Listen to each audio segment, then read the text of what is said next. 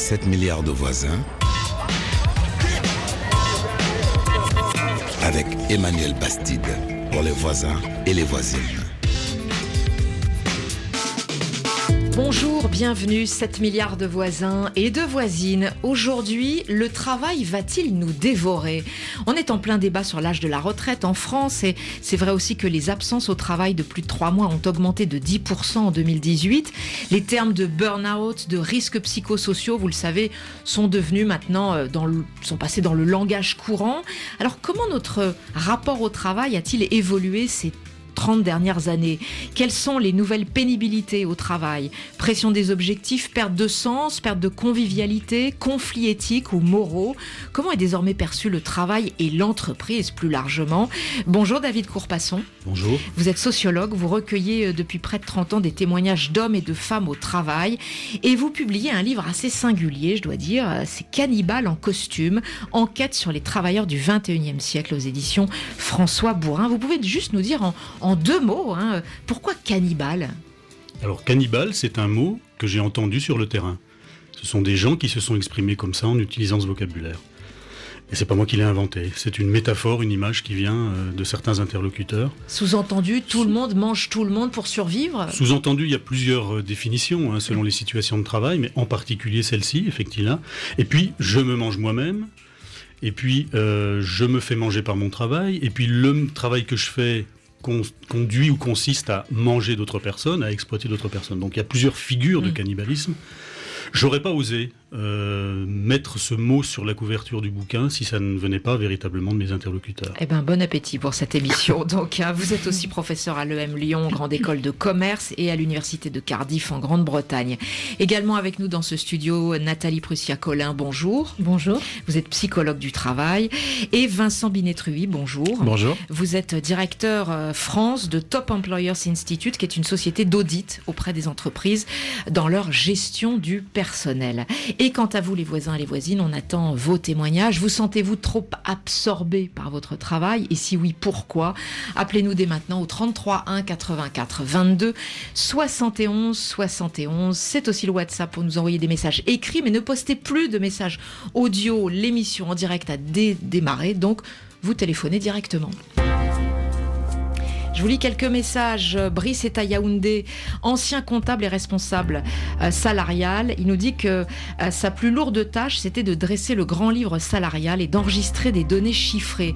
Les fins de mois, nous dit Brice, étaient apocalyptiques et me soumettaient au stress, à des nuits d'insomnie, aux migraines et me rendaient irascible. Pire encore, l'odeur des billets de banque me mettait dans un état de gêne inexplicable. Être bureaucrate, c'est être un cerf. Le mot est fort quand même. Dina, à Dakar, enseignant dans une école privée, nous dit Moi, ma pénibilité au travail, ce sont les cris intenses des enfants et le bruit. C'est traumatisant. Bon, voilà, ce sont leurs mots. Et bien sûr, vous pouvez nous appeler au 33 1 84 22 71 71. Écoutez tout de suite le message de Théodore posté sur WhatsApp. Bonjour, je suis Nojitibé archiduc Théodore. Je suis à N'Djamena au Tchad. Moi, je pense que le travail me bouffe trop. Il y a trop de pression hiérarchique actuellement, je travaille avec euh, une population statistique qui est composée de réfugiés demandant toujours de l'aide et c'est pas facile. Tout le temps, il faut sortir de l'argent, il faut aller acheter des articles, il faut assister à certaines activités, il faut faire des déplacements faut être tout le temps présent et en plus de cela, il faut faire des rapports financiers, il faut faire des rapports administratifs.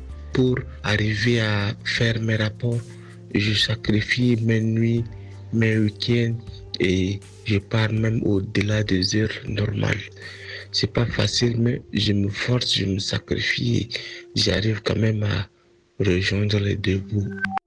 David Courpasson, Nathalie euh, Prussia-Collin et Vincent Binetrui. Euh, aujourd'hui, comment vous ressentez l'état d'esprit euh, des gens quand ils parlent de leur travail, les uns et les autres Nathalie Prussia-Collin.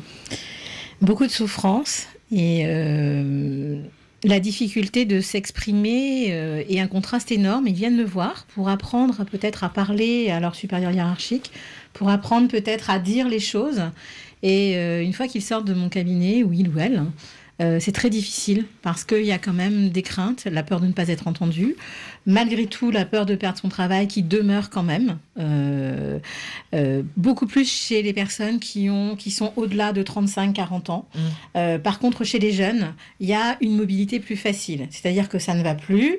Euh, rupture conventionnelle à négocier, ça va beaucoup mieux. Mais euh, il y a vraiment le sentiment de ne pas être entendu, le sentiment d'avoir aussi une position bizarre dans l'entreprise. Aujourd'hui, dans les organigrammes, on voit euh, N plus 3, N plus 2, N plus 1.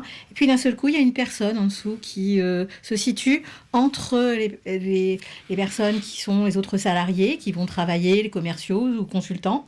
Et puis cette personne-là, on lui demande de manager, mais quand elle manage, ça se passe pas bien. Euh, on peut lui retirer son management, voire le fait d'aller en, clientèle. Et là, on retombe sur les rouages de la maltraitance au travail, mmh. bah, même soit une mise au placard, soit Mm. au contraire euh, euh, des remontrances et, un problème de communication et de place. C'est ce que vous racontez dans votre livre, hein, David Courpasson, Cannibale en costume, enquête sur les travailleurs du 21e siècle. Vous écoutez des salariés depuis euh, des années, des, ça peut être des techniciens supérieurs, des cadres, des ingénieurs dans des usines chimiques, pharmaceutiques, d'agroalimentaire, d'armement, des centres d'appel, des entreprises d'informatique. tous les témoignages que vous recueillez sont presque toujours anonymes et on, on doit dire qu'il y a une véritable paranoïa des gens qui s'expriment dans votre livre. Oui, alors l'anonymat est déjà une règle dans le travail de recherche. C'est-à-dire que le contrat que j'ai avec les personnes qui acceptent de me rencontrer, c'est que leur nom, le nom de leur entreprise, même leur fonction, sera gardé confidentiel. Après, ce que je constate aussi, c'est que l'entreprise est devenue, peut-être elle l'a toujours été, mais plus ou moins, mais elle est devenue un lieu de surveillance un lieu où on dénonce, un lieu où les individus ont des difficultés à faire confiance, y compris à leurs voisins le plus proches. Et par conséquent, quand on s'adresse à un sociologue, dont on ne sait même pas s'il est sociologue ou s'il est journaliste, ils font mm. très très attention. Donc les précautions, c'est à la fois une précaution éthique du point de vue du boulot de chercheur, quoi, et puis le respect de cette crainte qui pousse effectivement parfois l'expression à la clandestinité. Et du côté de l'entreprise, alors Vincent Binetrui, vous euh, qui travaillez pour euh, des responsables des ressources humaines dans les entreprises, est-ce qu'il y a cette conscience que aujourd'hui il y a un vrai problème de liberté de parole comme un envers de la démocratie dans les pays où on vit? Alors oui, oui, tout à fait, on le voit dans les, dans les tendances qu'on observe, hein, puisque notre métier c'est d'auditer les, entreprises, on a, on a audité plus de 1500 l'année dernière dans 118 pays, donc on a une position d'observatoire un peu unique par rapport à, mm. par rapport à ça d'un point de vue entreprise. Et en effet, ce que l'on constate, c'est que les entreprises ont bien conscience de ça et, mettent en place des pratiques, développent des pratiques de plus en plus fortes, notamment sur le fait d'écouter leurs salariés et de le faire de plus en plus souvent. Euh, pendant très longtemps, les entreprises faisaient un baromètre social euh, tous les trois ans. Après, on a parlé d'enquête d'engagement euh, annuelle. Maintenant, on est sur des enquêtes flash qui peuvent avoir lieu tous les trois mois ou, ou, même tous les jours. Chez Amazon, dans le monde, il y a une question qui est posée à chaque salarié dans le monde pour essayer de prendre le pouls de l'entreprise. Mm. Donc voilà, il y a des pratiques qui se développent. Fébrilité, on exactement, dire. exactement. Il y a cette vraie prise de conscience et donc derrière, une façon d'y répondre, c'est d'écouter un maximum les collaborateurs. Ensuite, la façon d'y répondre, c'est euh, certaines mesures, comme par exemple, on parlait tout à l'heure du manager.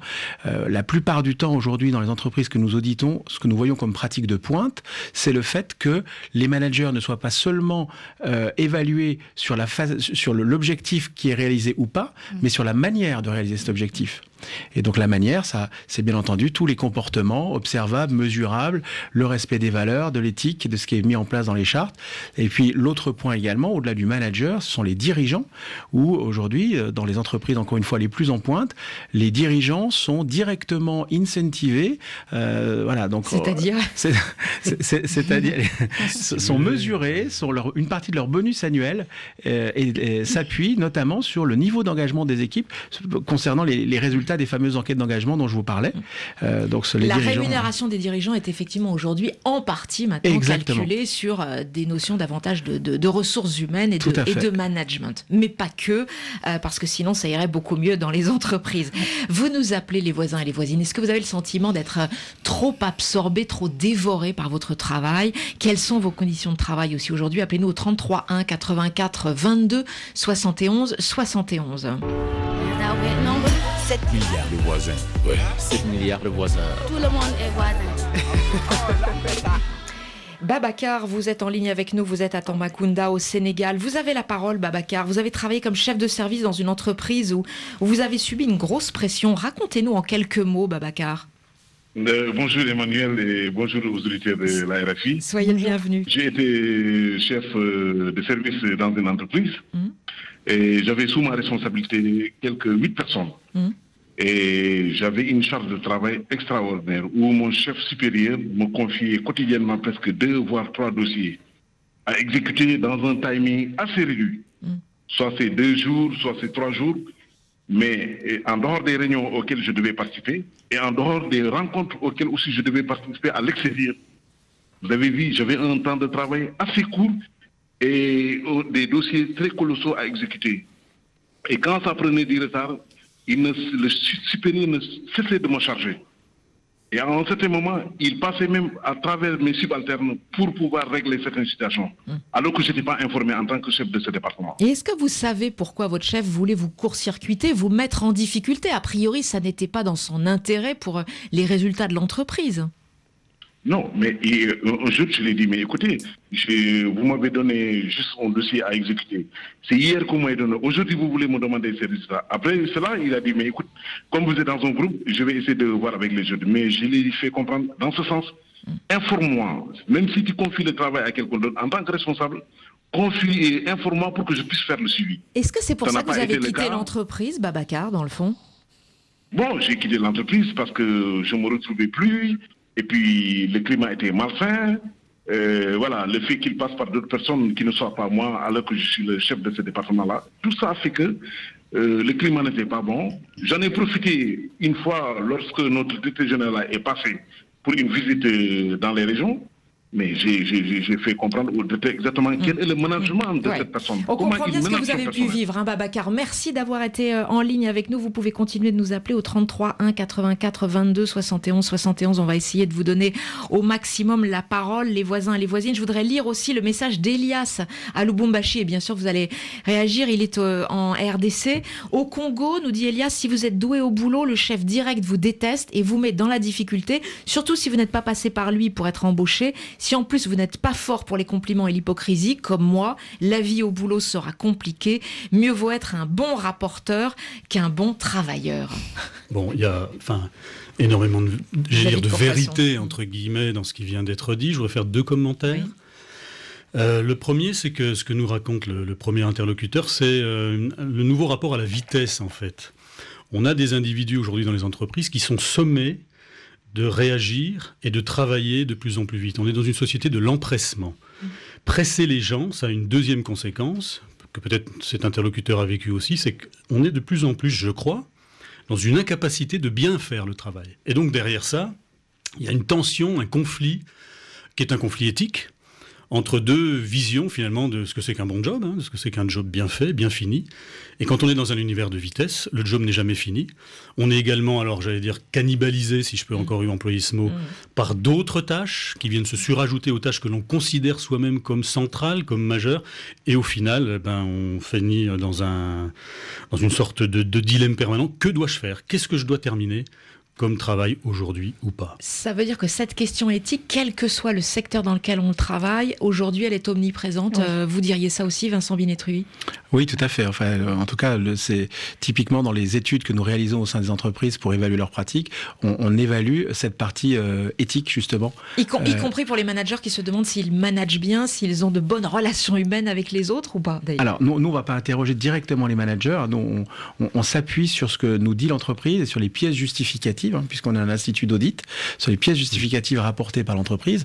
Mais bien entendu, le fait de faire valider ça ensuite par euh, une perception directe de la part des collaborateurs sur la façon dont c'est ressenti sur le terrain euh, est, plus que, est plus que souhaitable. C'est très clair. Mais ce que disait David est très juste. Quand on parle des, euh, ce que vous citez, David, ça, ça rejoint les, les, fameuses injonctions paradoxales qu'on vit dans l'entreprise au quotidien, où, on vous dit blanc à un moment donné, mm.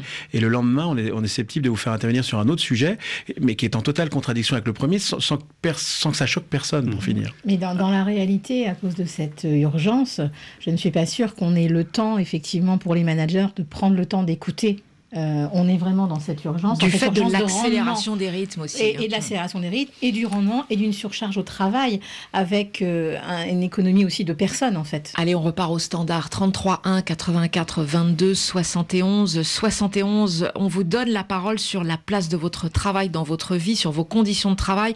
Si vous avez le sentiment d'être dévoré par le travail, si le mot est trop fort ou pas. D'ailleurs, on donne la parole à, à Stani qui est à Pointe-Noire au Congo-Brazzaville. Bonjour Stani. Oui, bonjour Emmanuel. Stani, vous êtes superviseur sur une plateforme de forage euh, pétrolier. Tout à fait. Comment ça se passe? Comment vous le vivez?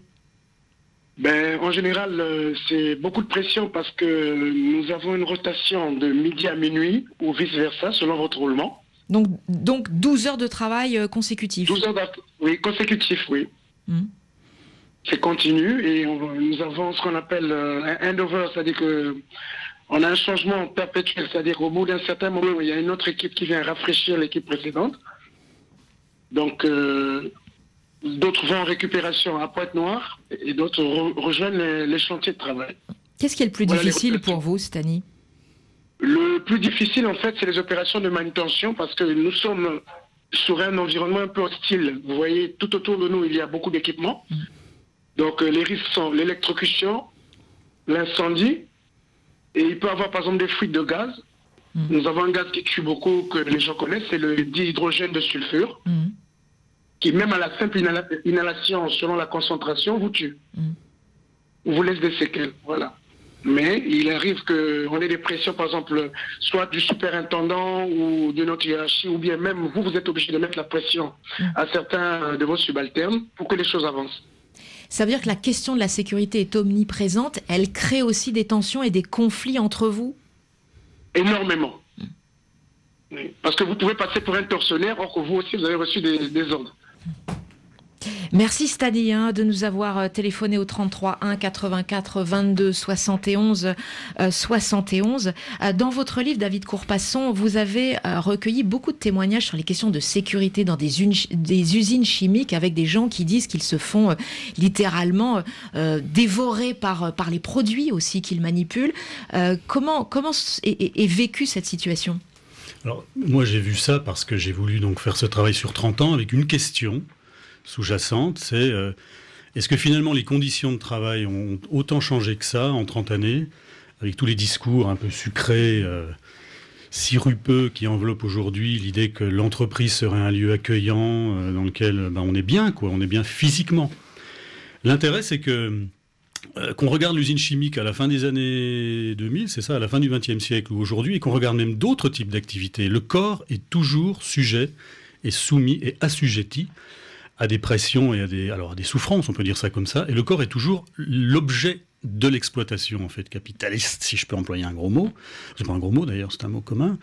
Et donc euh, le témoignage de Stani me fait simplement dire qu'aujourd'hui en 2019, la question de la pression sur les corps, la question de l'exploitation des corps, n'est pas neuve, et ça, ça n'a pas changé. Et on peut aller aussi chez Google, je ne sais pas si on a le droit d'employer des mots, mais c'est trop tard, je l'ai fait, des, mots, des noms d'entreprises. On peut aller dans des entreprises de high-tech, on peut aller dans, des entreprises de services, on peut aller dans le conseil. Mm on aura aussi des corps en souffrance au travail pour des tas de raisons. On va en parler, en reparler de la question de, l'éthique, euh, notamment parce que vous avez interviewé des personnes qui sont euh, quand même dans des secteurs euh, problématiques, notamment des usines d'armement, des usines chimiques, de l'agroalimentaire, des usines qui fabriquent aussi des pesticides, et vous avez recueilli des témoignages qui sont tout à fait édifiants. Si vous le permettez, je sais que ça va être du travail morcelé, vous allez nous le dire, mais on va laisser la parole à l'actualité.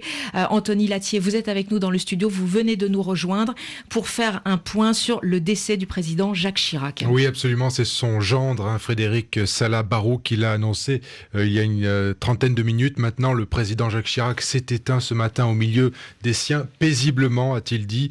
Jacques Chirac était âgé de 86 ans. Il était malade, on le sait, depuis plusieurs années. Il n'apparaissait plus en public. Il avait eu un, accident vasculaire cérébral en, en 2005 et depuis, il était très affaibli avec des pertes de mémoire et des absences. Un seul, c'est très très proche, le voyer, sa famille, et puis bien sûr quelques amis politiques comme Jean-Louis Debré. On reviendra évidemment un peu plus tard sur ses deux mandats à l'Élysée, euh, son passage aussi à Matignon, etc. Merci beaucoup Anthony Latier. Nous allons écourter bien évidemment en raison de l'actualité notre émission dans 10 minutes, un grand reportage sur le parcours du président euh, Jacques Chirac. Mais il nous reste encore quelques minutes pour parler de choses importantes, la vie au travail. Euh, dans votre ouvrage, David Courpasson, vous évoquez des témoignages tout à fait édifiants sur des personnes qui travaillent aussi bien d'ailleurs par exemple dans le secteur de, de l'assurance qui disent est-ce que mon travail a du sens de faire de la vente forcée auprès de mamies qui n'ont pas besoin d'un 20e contrat d'assurance? Également, vous avez recueilli des, témoignages euh, de gens qui travaillent euh, dans une entreprise très connue qui fabrique des pesticides, notamment un fameux pesticide qui commence par la lettre G et euh, qui sont au départ des entretiens d'ailleurs disant bah il faut bien, c'est un travail comme un autre, mais qui tout d'un coup, dans des entretiens très longs que vous menez avec eux de manière complètement anonyme, craquent littéralement. Oui. Oui, que dire de plus? Les individus qui travaillent dans ce type d'industrie ou d'entreprise dans lequel de facto le produit pose un problème éthique pour le moins, sont des individus qui sont pris dans une situation entre la justification, il faut bien que quelqu'un fasse ce travail, et puis un sentiment de honte que je qualifie de honte un peu pragmatique, parce que quelque part il y a de l'humain qui revient, et quand on leur pose la question, quand on creuse le sujet, on voit des éléments qui sont de l'ordre de l'intime, c'est ça qui est intéressant aussi et qui n'apparaît pas pour le coup dans les questionnaires qu'on envoie dans les, dans les, organisations. Les éléments intimes qui sont des éléments, je sais pas ce qu'on veut dire, qui, relèvent de mm. leur biographie personnelle, etc. Mais qui sont toujours des sources quand même de justification des raisons de faire et de bien faire un travail qu'ils appellent eux-mêmes un travail dégueulasse. Mm. Mais alors justement, quand vous leur posez la question, mais pourquoi continuer à faire ce, ce travail si vous avez la certitude que c'est un travail qui euh, n'a pas de sens, qui n'a pas d'éthique euh, Pour ce qui concerne le fabricant de pesticides, vous avez un cadre, un ingénieur qui vous dit clairement, bah, il faut continuer à le faire jusqu'à ce qu'on ait écoulé nos stocks. Ça peut sembler quand même invraisemblable. C'est invraisemblable d'un point de vue éthique, c'est parfaitement raisonnable et rationnel du point de vue de l'entreprise. Il faut écouler les stocks. Et en même temps, justifier le fait que parallèlement à cet écoulement des stocks, ben, on travaille dans les laboratoires de recherche-développement pour euh, produire des éléments, euh, des formes de désherbants qui seront beaucoup plus green, etc., etc. Donc tout ça, tout ça fait partie d'un même système de justification. C'est-à-dire vivre au quotidien avec une forme de cynisme. Oui, finalement. je ne sais pas si c'est du cynisme parce qu'il y, y, a beaucoup de lucidité en fait. Il y a la lucidité. Personne même la personne que j'ai rencontrée dans l'armement, j'ai aussi eu des entretiens avec des gens qui travaillent dans des entreprises qui produisent des instruments de torture et qui le savent. Dans des entreprises françaises euh, Non, pas nécessairement.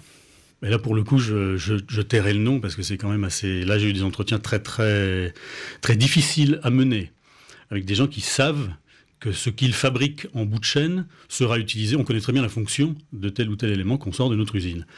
Et là, on voit des gens qui finalement euh, passent leur temps quand même à dire bah, si c'est pas moi qui suis un homme bien, qui suis une personne correcte, qui fait un travail dégueulasse, surtout ne pas faire en sorte que ce soit des salauds, si vous me permettez, je ne sais pas si on peut employer des mots comme ça à l'antenne, mais enfin, que ce soit des salauds qui fassent en plus un, un travail dégueulasse. Donc on est dans des formes de justification qui sont très fragiles que vous dites me fait penser, et malheureusement on n'a pas le temps, mm. euh, c'est, mais juste un aparté, ça me fait beaucoup penser à Anna Arendt quand elle parlait effectivement de tout ce qui s'était passé à un moment donné dans l'éthique avec la banalisation du mal mm. et de ce qu'on était obligé de faire pour vivre, pour manger. Et euh, est-ce qu'on peut parler de sens au travail à ce moment-là, dans la mesure où euh, qu'est-ce qui prend le dessus? Ce qui prend le dessus, c'est le fait de devoir travailler pour vivre, pour manger, pour nourrir sa famille. Et qu'est-ce qu'on fait avec ça? Alors, c'est ce qui est peut-être nouveau à, enfin, notre époque moderne, c'est qu'aujourd'hui, il y a les médias et que tous, toutes ces personnes qui travaillent dans ces entreprises euh, lisent la presse, regardent des reportages, regardent des enquêtes sur les méfaits de ce qu'ils fabriquent. Est-ce que c'est pas ça, finalement, le problème aujourd'hui euh, l'aveuglement, l'ignorance ne sont plus possibles, ne peuvent plus protéger les salariés? Oui, alors ça c'est très clair. De toute façon, aujourd'hui, il y a une surinformation et donc les entreprises ont tout intérêt à elles-mêmes être totalement transparentes vis-à-vis de leurs collaborateurs. Et totalement transparentes, euh, c'est notamment, par exemple, anticiper et informer euh, de grands changements stratégiques de l'entreprise qui auraient un impact finalement sur l'emploi et ne pas attendre le dernier moment. Euh, parce qu'aujourd'hui, avec tous ces discours anxiogènes justement que les collaborateurs entendent au quotidien, eh bien, il y a de plus en plus un vrai besoin de quête de sens, de d'être rassuré d'être capable de se projeter euh, dans l'entreprise ou en dehors, mais en tout cas de mm. se projeter positivement sur le, sur le marché du travail. Et en effet, les, on le voit bien, nous, dans les audits que l'on mène. Euh, il y a quelque chose qui est en train de changer, il y a une prise de conscience qui est en train de se faire ou pas de la part des dirigeants? Ah oui, complètement. complètement. Ils, savent très bien. Parce qu'ils savent qu'ils pourront plus attirer, par exemple, notamment la nouvelle génération dans une guerre des talents. Euh. C'est tout à fait ça. C'est-à-dire que si à un moment donné, il n'y a pas d'adéquation entre ce qu'on a dit à un moment donné au moment de l'embauche et la réalité vécue dans l'entreprise, eh bien derrière, les collaborateurs partiront alors qu'on est sur une guerre des talents, sur certaines fonctions. Et, euh, c'est vrai que je, rejoins Nathalie, c'est que euh, la jeune génération aujourd'hui n'attendra pas d'être totalement désengagée parce que totalement désabusée et ayant perdu le sens de ce qu'elle fait parce que les tâches sont intellectuellement non stimulantes ou parce que, comme le disait David, on est dans un secteur d'activité où le produit final, euh, bah, on, est, on, est pas, on est en inadéquation avec ses valeurs, la jeune génération partira et le fait, comme le disait Nathalie, très fréquemment. En même temps, est-ce que vous êtes aussi optimiste que ça, David Courpasson, euh, avec la nouvelle génération? Il faudra bien gagner sa vie malgré tout. Euh. C'est une question très difficile. J'ai envie vraiment d'être d'accord avec Vincent. Ce que j'observe euh, finalement, c'est que les jeunes générations... L'explication générationnelle, elle est pratique, elle est simple, mais c'est beaucoup plus compliqué que ça. Euh, des jeunes ingénieurs, des jeunes qui sortent de, de grandes écoles de commerce ou même de l'université, n'ont pas encore, selon moi, énormément changé en matière de morale personnelle par rapport à ce qu'on pouvait observer il y a une trentaine d'années. On a envie, y compris médiatiquement, que la génération soit nouvelle et qu'elle ait vraiment une appétence pour des questions d'ordre éthique et des vrais choix personnels. je le rappelle, vous enseignez dans une des grandes écoles de commerce, le M Lyon en France. Ça vous pose pas d'ailleurs vous-même une sorte de conflit éthique par rapport à ce que vous écrivez Je ne sais pas. J'ai peur qu'on n'ait pas le temps de traiter cette question-là. Euh, ça me pose en tout cas euh, des problèmes au quotidien on va dire ça comme ça, par rapport au sujet que je traite. Mais surtout, ça me met en face d'une population qui est très spécifique, hein, soyons clairs. Ce sont des gens qui sont quand même particulièrement favorisés. Il y a quand même un, découpage social euh, qui fait que dans les, dans les salles de classe que j'ai, j'ai plutôt des gens qui continuent à avoir envie de faire de l'audit, de faire de la finance, d'aller bosser dans les banques, et peu importe, finalement, euh, le type de produit euh, de l'entreprise dans lequel ils vont travailler. C'est quand même un peu ça. Alors, est-ce que, en général, dans la génération actuelle, il y a des modifications Je n'en suis pas sûr. Quitte à prendre des coups, euh, Nathalie Prussia-Colin, puisqu'aujourd'hui les, les, jeunes savent qu'il y a aussi ce malaise au travail. Oui, les jeunes savent et le vivent. Euh, après, je pense que c'est une question, euh, et je vais, je vais tout à fait rejoindre ce que David vient de dire, euh, c'est qu'effectivement, il y a un milieu favorisé qui nécessite peut-être une réussite personnelle et professionnelle. Et on est beaucoup dans la réussite personnelle et professionnelle. Et peu importe le produit, l'essentiel, c'est le rendement, la performance, la valorisation par euh, les primes, il y a, énormément d'atouts euh, et, euh, et, ils travaillent avec cette optique des primes, hein, des rendements.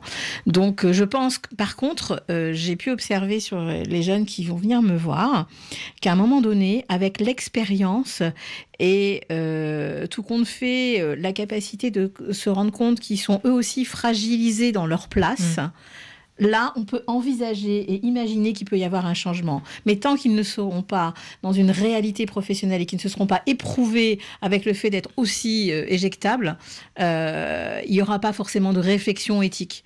Voilà. Euh, et c'est pas forcément parce qu'ils regarderont ce qui sera arrivé à leurs voisins, et ça vous l'écrivez très bien dans votre livre, c'est ce qu'ils vivront eux. Parce que malheureusement, ils ne regardent pas, ils n'ont pas trop le temps de regarder ce qui se passe à côté. Et ça, c'est dramatique. Mais peut-être que de façon individuelle, euh, il peut y avoir un changement. Et se tourner vers les autres à un moment donné, on peut l'espérer. En tout cas, on est sûrement à une période un peu euh, charnière. Euh, merci à, vous trois. Euh, je le disais tout à l'heure, notre émission est écourtée, vous le savez. David Courpasson, je redonne le titre de votre livre parce qu'il faut découvrir ces récits qui sont parfois tout à fait hallucinants. Le titre, c'est Cannibale en costume, enquête sur les travailleurs du 21e siècle et c'est publié aux éditions François Bourrin. Merci à vous, Nathalie Prussia-Colin, psychologue du travail. Et merci à, vous, Vincent Binetrui, directeur, de, directeur France de Top Emploi Employers Institute, qui est une société d'audit auprès des entreprises dans leur gestion des ressources humaines. Et David Courpasson, je le précise bien, vous n'êtes pas journaliste, mais sociologue. C'est peut-être aussi grâce à ça que vous avez obtenu une parole plus libre. Et, puis, c'est un travail de fourmi, hein, de longue haleine, plusieurs dizaines d'années euh, passées à recueillir ces fameux témoignages sur le malaise au travail.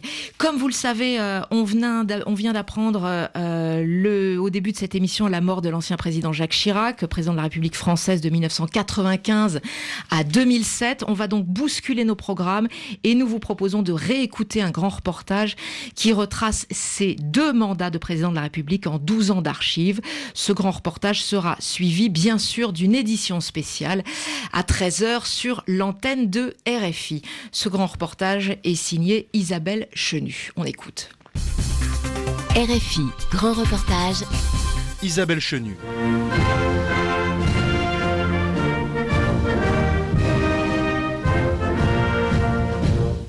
Je veux vous dire le très grand honneur que j'ai eu à vous servir.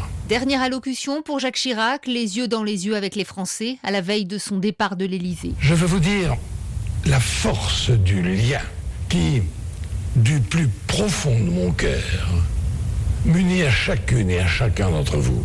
Le chef de l'État dit son respect, son admiration, son affection pour les Français. Une page se tourne, sans regret ni nostalgie. Je ne suis pas quelqu'un qui vit dans le culte du passé, avoue Jacques Chirac dans une interview rarissime à la télévision le 11 février dernier. J'ai toujours essayé d'agir pour les Français et pour l'idée que je me faisais de la France. Et si euh, le jour où je n'aurai plus de responsabilité de cette nature, eh bien j'essaierai de servir la France, les Français, d'une autre manière. Il y a donc une vie après la politique? Oh, il y a sans aucun doute une vie après la politique, jusqu'à la mort. Un appartement près du musée d'Orsay, prêté par la famille de l'ancien Premier ministre libanais Rafik Hariri, est prêt à accueillir provisoirement le couple Chirac. Une étape avant cette autre vie qu'évoque le chef de l'État sans la connaître vraiment. Car sa vie à lui, c'est plus de 40 années de politique et presque rien d'autre. Une ambition tout entière tournée vers la conquête du pouvoir. Un goût des autres aussi, qui lui a assuré une belle longévité malgré un maigre bilan politique. Ses amis se souviennent, l'écrivain corésien Denis Tillinac est de cela. Ça fait quelque chose. Il y a 40 ans que je l'ai vu débarquer pour la première fois sous le préau de l'école de mon village en janvier 67. Immédiatement, j'ai découvert le charisme physique incroyable de cet homme, plein d'allégresse, de mobilité, qui fumait sans cesse, qui avait des lunettes à monture épaisse relevées sur la tête, qui tutoyait les hommes, qui embrassait les dames, qui prenait les bébés. et puis tout ça avec un naturel euh, absolument extraordinaire. Combien de bébés embrassés, de mains serrées au fil des multiples campagnes, au point d'avoir parfois les doigts entourés de discrépancements? Novembre 1994, le pommier est l'emblème de la troisième campagne présidentielle de Jacques Chirac. Ce sera la bonne, malgré la concurrence d'Edouard Balladur, malgré les déchirures de la droite. Il devient le cinquième président de la Ve République. Mes chers compatriotes, je serai le président de tous les Français.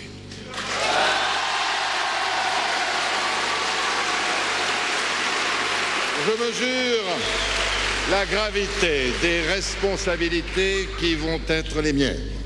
Ce soir, je pense à mes parents. Soyons unis, mes chers compatriotes.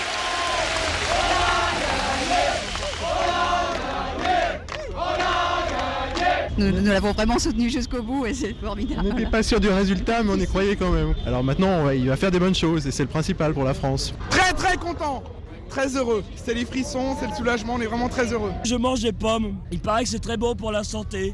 Ça fait six mois que j'entends ça et on va manger des pommes pendant sept ans. Pour les régimes. Mangeons des pommes le temps de la fête, place de la Concorde ne durera pas. Première déclaration et premier coup de tonnerre sur la scène internationale. Nous préférerions tous ne pas avoir à reprendre d'essais nucléaires.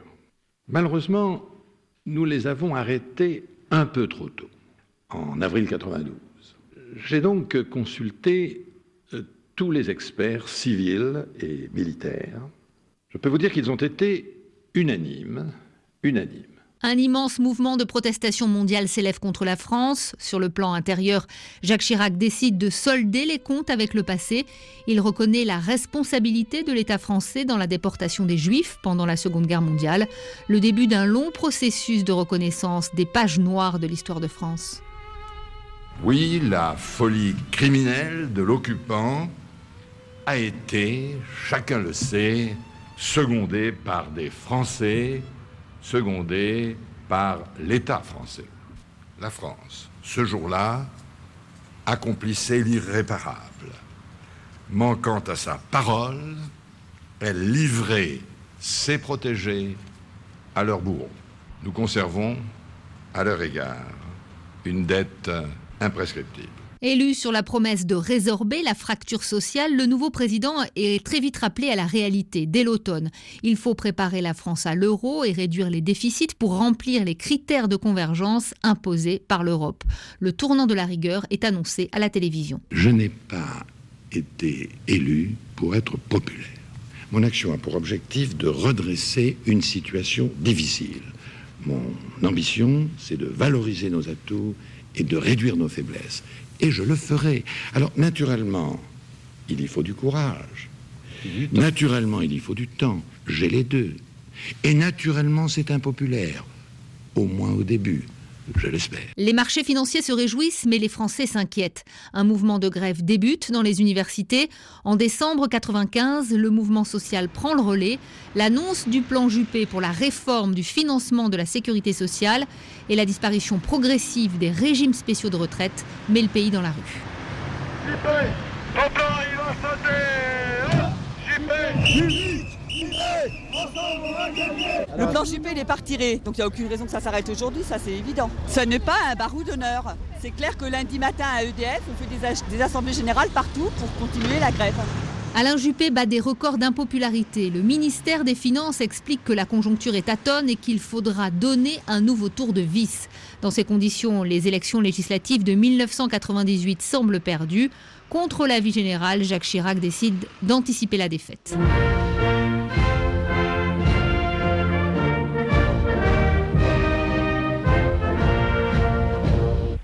Mes chers compatriotes, après consultation du Premier ministre, du président du Sénat, du président de l'Assemblée nationale, j'ai décidé de dissoudre l'Assemblée nationale. Dès le premier tour, le 25 mai 97, tout est perdu. Le 26 au matin, Jacques Chirac se sépare de son Premier ministre Alain Juppé. 220 députés de droite restent sur le carreau.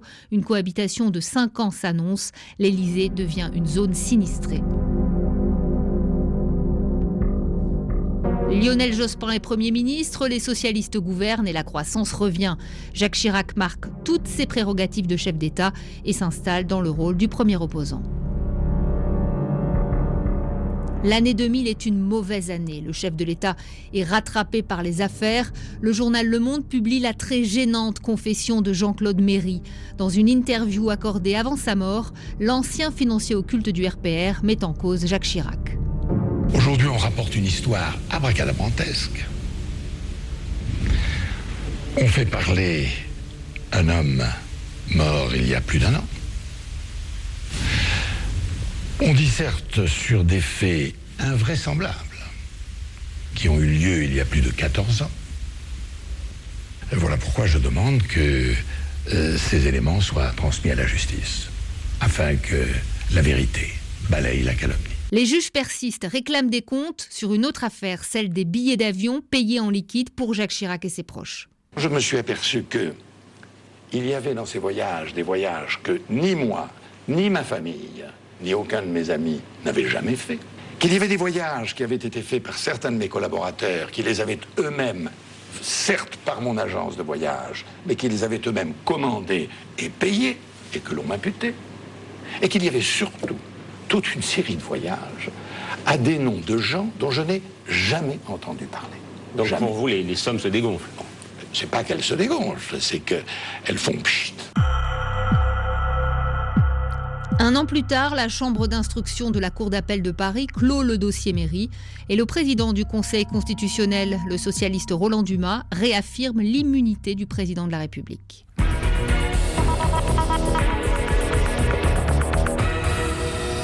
Radio France Internationale, il est 15h52 en heure française, 6 heures de moins à New York, il est 10h euh, moins 10 là-bas.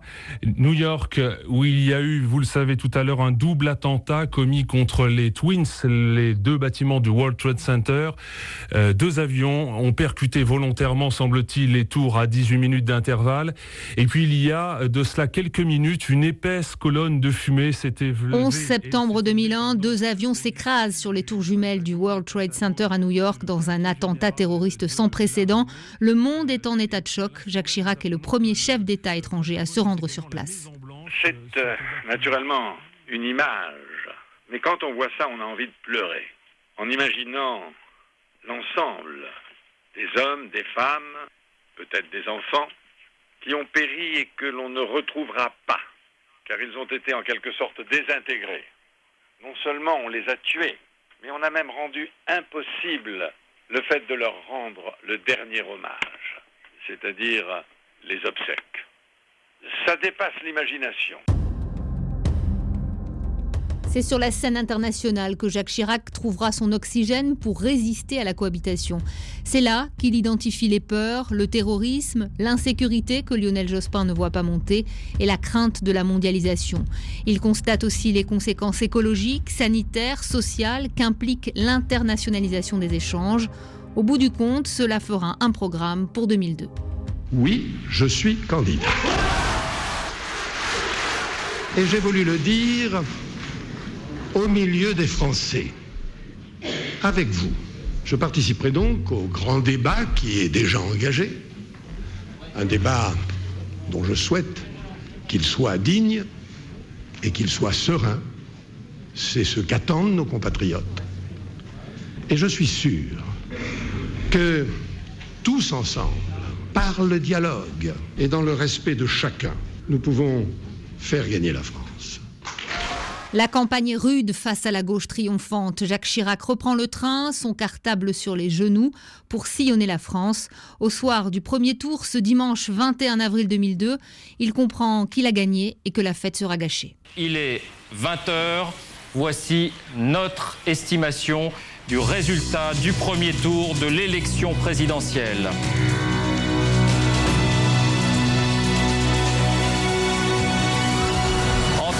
Chirac, 20% des voix. Énorme surprise, Jean-Marie Le Pen semble devoir être le second avec 17% des voix. Viennent ensuite Lionel Jospin, 16%, François Bayrou, 6,6%. Nous sommes tout de suite euh, en liaison avec Jean-Marie Le Pen. Jean-Marie Le Pen, vous m'entendez? Je vous entends. Quel est votre premier commentaire, Jean-Marie Le Pen, tout simplement après l'énoncé de ces chiffres? Eh Je crois que c'est une grande défaite des deux leaders de l'établissement, le président sortant et le Premier ministre candidat.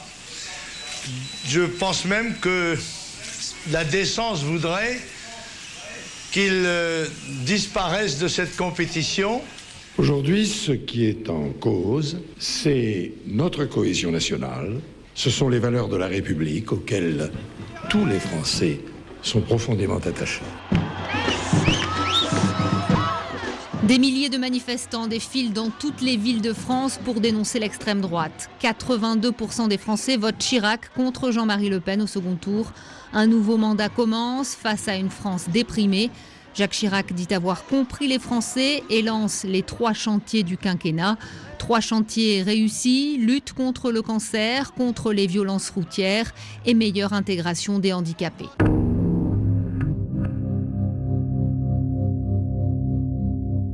Février 2003, Jacques Chirac menace d'utiliser le veto de la France à l'ONU contre l'intervention américaine en Irak. Le ministre des Affaires étrangères, Dominique de Villepin, se fait de la voix de la France. Dans ce temple des Nations Unies, nous sommes les gardiens d'un idéal. Nous sommes les gardiens d'une conscience.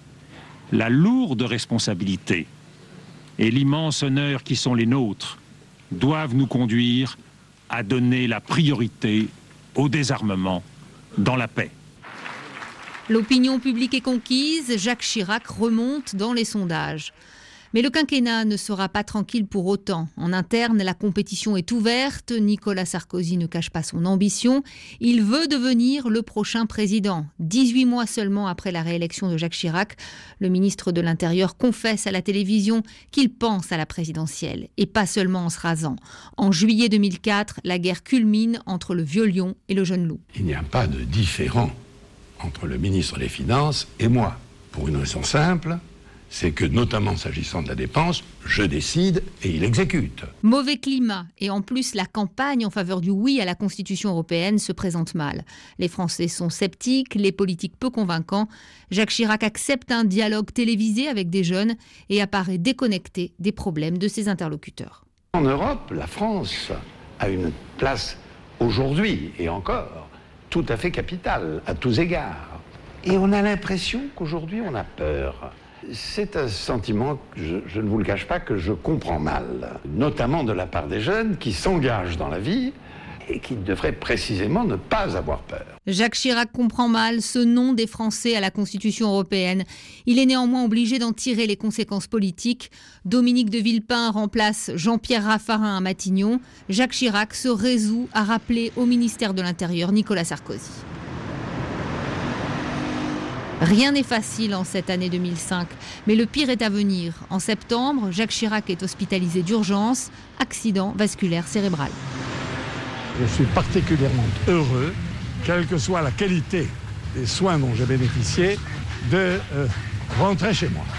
Les médecins m'ont recommandé pendant une semaine d'être raisonnable. Je cite leurs propos, et donc je serai autant que possible raisonnable, car euh, je suis quelqu'un de discipliné. Je me sens, je vous le dis tout de suite, en très bonne forme. Pour ne rien vous cacher, je commençais à avoir hâte de sortir. Je commençais à trouver le temps long, surtout à l'heure du déjeuner, que je suis très content maintenant d'aller prendre.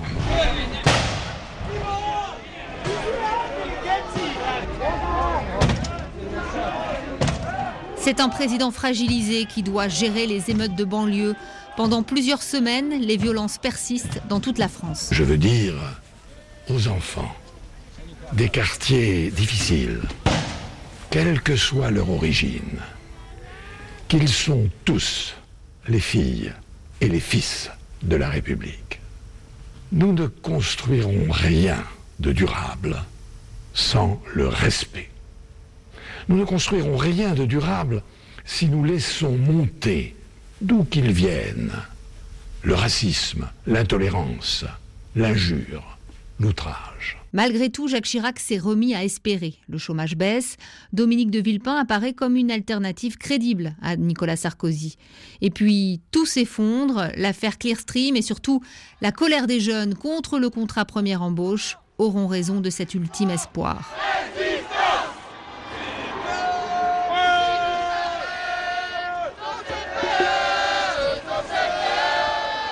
Ambiance fin de règne à l'Élysée et ascension sans faute de Nicolas Sarkozy. Le 11 mars 2007, Jacques Chirac renonce. Mes chers compatriotes, pas un instant. Vous n'avez cessé d'habiter mon cœur et mon esprit. Pas une minute. Je n'ai cessé d'agir pour servir cette France magnifique, cette France que j'aime autant que je vous aime. Les adieux, l'émotion, et déjà Jacques Chirac appartient à l'histoire et aux souvenirs.